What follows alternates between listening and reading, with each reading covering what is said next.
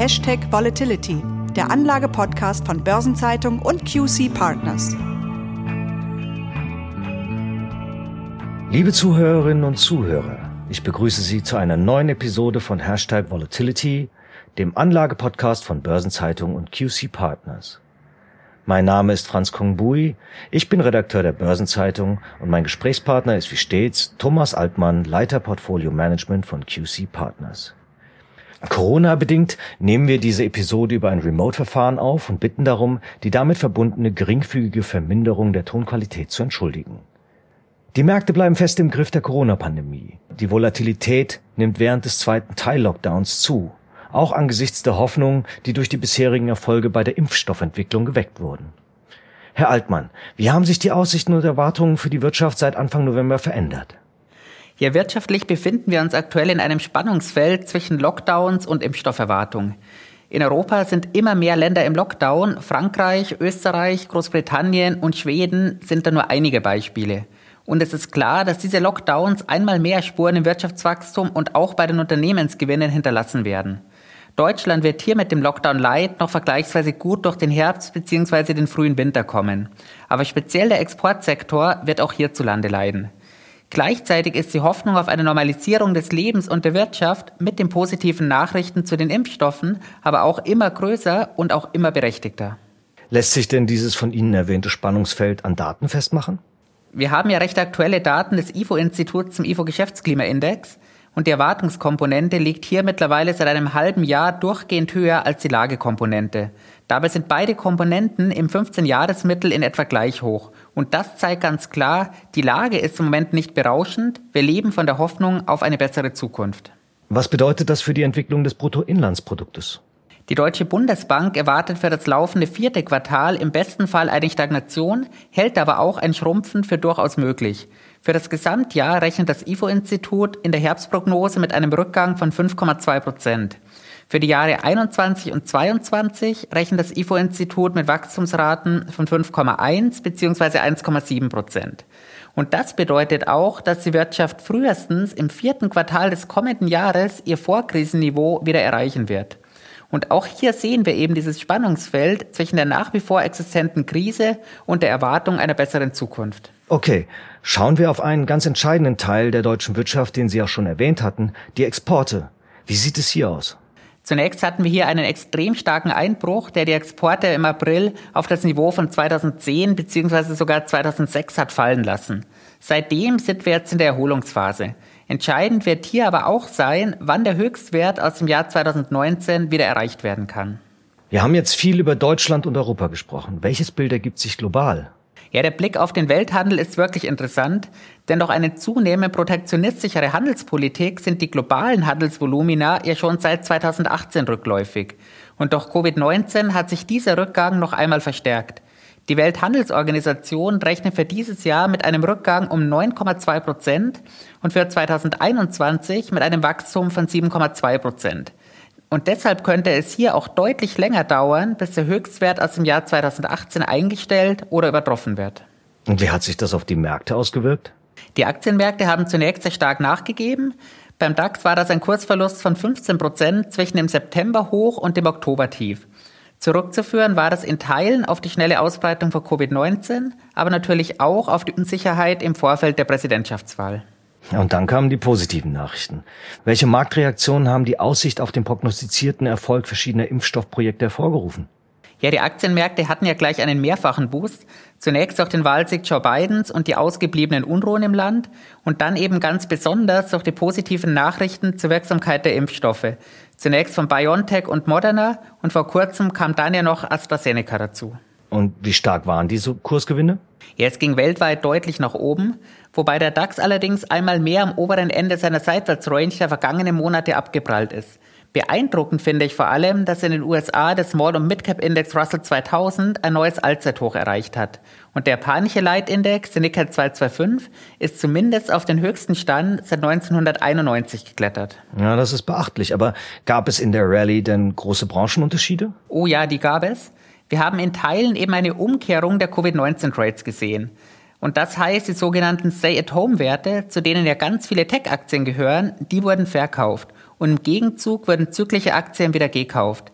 In den USA sehen wir das ganz besonders gut an den Gewinnen des eben schon genannten Russell 2000 und den gleichzeitigen Verlusten des Tech-Index NASDAQ 100. Ist angesichts dieser Nachrichten mit weiterhin erhöhten Volatilitäten zu rechnen? Ja, die Frage kann und muss ich ganz klar mit Ja beantworten.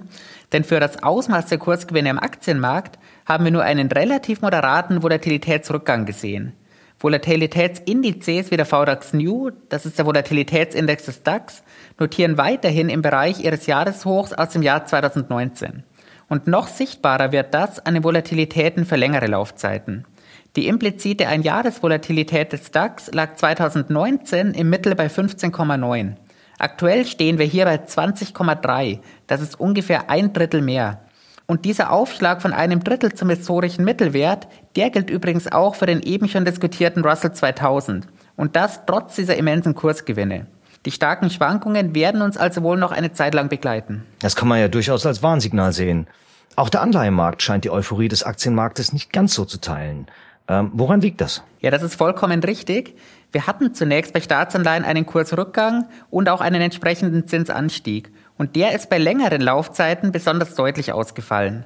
Schauen wir hier exemplarisch mal auf die 30-jährigen Bundesanleihen. Hier sind die Renditen um ein Viertelprozent angestiegen. Beim zugehörigen Buxel Future hat das zu einem Kursrückgang um 12 Punkte bzw. gut 5 Prozent geführt. Davon ist mittlerweile aber schon die Hälfte wieder aufgeholt. Ja, aber woher kommt diese Skepsis am Rentenmarkt? Herrscht am Anleihemarkt besondere Skepsis bezüglich der Wirksamkeit der Impfstoffkandidaten? Sieht der Anleihemarkt die ersten Impfstoffe als Schnellschuss an? Ich sehe das gar nicht als Skepsis gegenüber den Impfstoffen. Das Problem ist aus meiner Sicht ein ganz anderes. Denn auch wenn die Impfstoffe wie geplant wirken, muss sich erst zeigen, dass sich die Wirtschaft dann auch so stark und vor allem auch so schnell erholt, wie es die Prognosen aktuell zeigen. Und wir dürfen nicht vergessen, dass die deutsche Wirtschaft ja schon unmittelbar vor dem Ausbruch der Pandemie nicht gerade in Höchstform war. Denn 2019 ist die deutsche Wirtschaft insgesamt gerade mal um 0,6 Prozent gewachsen, wobei die Wirtschaft im vierten Quartal schon nur noch stagniert hat. Und dieses Thema wird am Rentenmarkt im Moment gespielt. Ja, das heißt auch, der Impfstoff alleine ist nicht die Lösung, richtig? Ganz genau. Der Impfstoff ist am Ende nur die Eintrittskarte dazu, die wirtschaftlichen Probleme, die schon vor der Pandemie aufgelaufen sind, wieder anzupacken und das Land auf einen Wachstumspfad zurückzuführen. Na, dann kommen wir nochmal auf den Aktienmarkt zurück. Es ist ja bekannt, dass die Börsen die Zukunft preisen. Lässt sich denn sagen, wie weit die Börsianer hier in die Zukunft blicken? Ich würde sagen, schon ein ganzes Stück weit, aber machen wir das mal an Zahlen fest.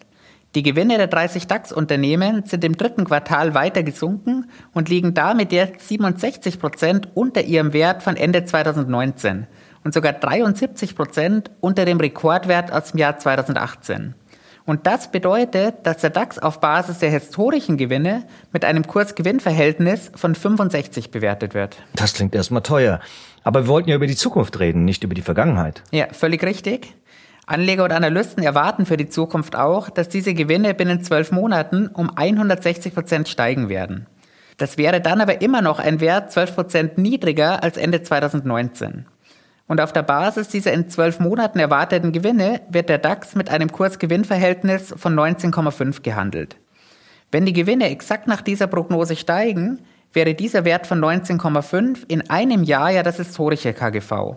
Das wäre dann aber immer noch drei Punkte teurer als im Durchschnitt der zehn Jahre von 2010 bis 2019. Das heißt, die Anleger schauen also richtig weit in die Zukunft. Definitiv. Mit den aktuellen Bewertungen nehmen die Börsen nicht die Entwicklung der kommenden sechs oder zwölf Monate vorweg, sondern wohl eher die Entwicklung der kommenden zwei bis drei Jahre. Und das unter der Annahme, dass diese Entwicklung dann auch so positiv verläuft, wie sie im Moment prognostiziert wird. Und wenn sich die Gewinne nicht so stark oder so schnell erholen wie erwartet? Ja, dann könnte tatsächlich Ungemach am Aktienmarkt drohen und noch etwas müssen wir hier beachten. Nämlich? Für weitere Kursgewinne müssen Unternehmensgewinne noch einmal deutlich stärker steigen als aktuell erwartet oder die zukünftigen Schätzungen noch weiter angehoben werden. Denn mit den aktuellen Schätzungen werden hier nur die aktuellen Kurse gerechtfertigt. Was ist von den Notenbanken angesichts der jüngsten Entwicklung zu erwarten? Ja, für die Notenbanken hat sich trotz der positiven Nachrichtenlage eigentlich gar nichts verändert. Denn die Verfügbarkeit des Impfstoffes im ersten Quartal 2021 war immer das Basisszenario sowohl der Fed als auch der EZB.